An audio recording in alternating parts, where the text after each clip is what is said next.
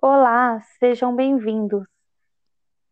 Vamos dar início ao nosso podcast com o tema hemograma. O hemograma é um exame laboratorial. Ele consiste em avaliar as células que compõem o sangue. No caso, os glóbulos vermelhos, conhecidos como eritrócitos ou hemácias, os, os glóbulos brancos, conhecidos como leucócitos, por fim, as plaquetas. Esse exame serve para definir e poder diagnosticar diversos distúrbios e possíveis doenças no organismo. Também para assegurar que a pessoa esteja apta à realização de procedimento cirúrgico, ou seja, uma avaliação geral do estado clínico do paciente.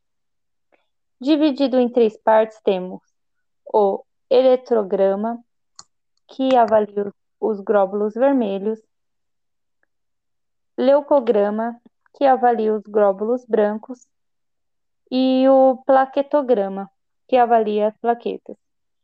Nesse exame, temos a série vermelha, que é o eritrócitos, é, a hemoglobina, conhecida como HB, ela é responsável pelo transporte de oxigênio.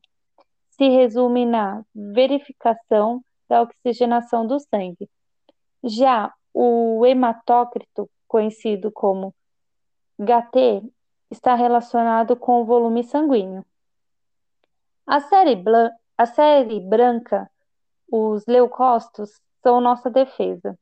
E temos os eosinófilos e o basófilos.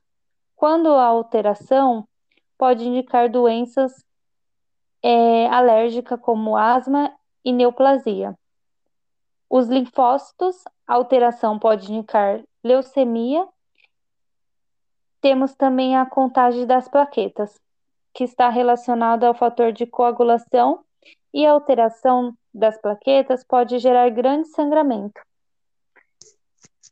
O hemograma pode ser realizado no hospital ou laboratório, pelo profissional da saúde especializado.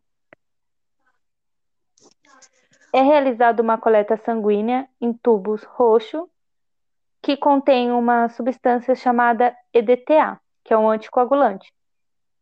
É importante lembrar, para a realização do exame, é recomendado não realizar atividade física dentro do período de 24 horas.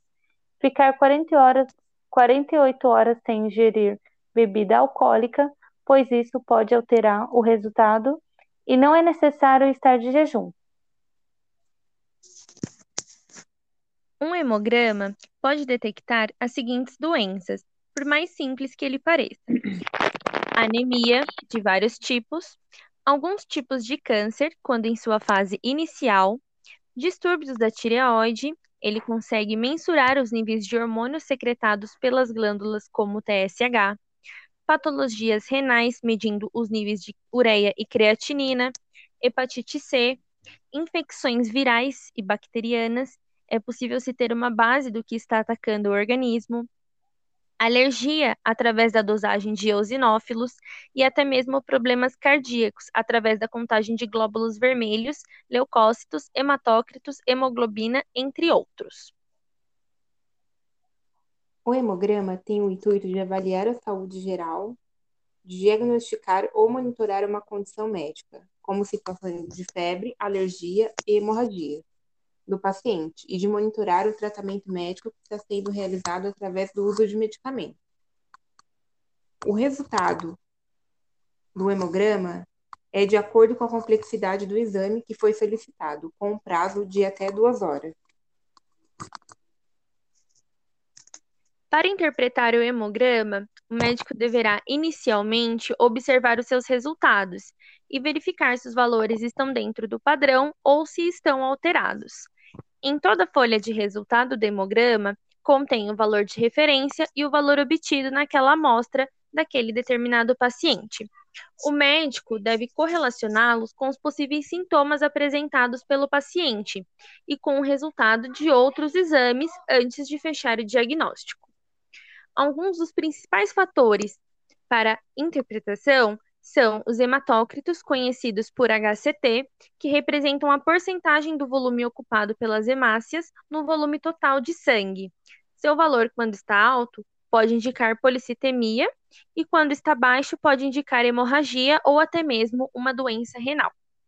E temos também o HB, ou conhecido popularmente como hemoglobina, que é um dos componentes da hemácia, responsável pelo transporte de oxigênio. Quando está alto, pode indicar insuficiência cardíaca, e quando está baixo, pode indicar deficiência de ferro ou até mesmo alguma doença hepática.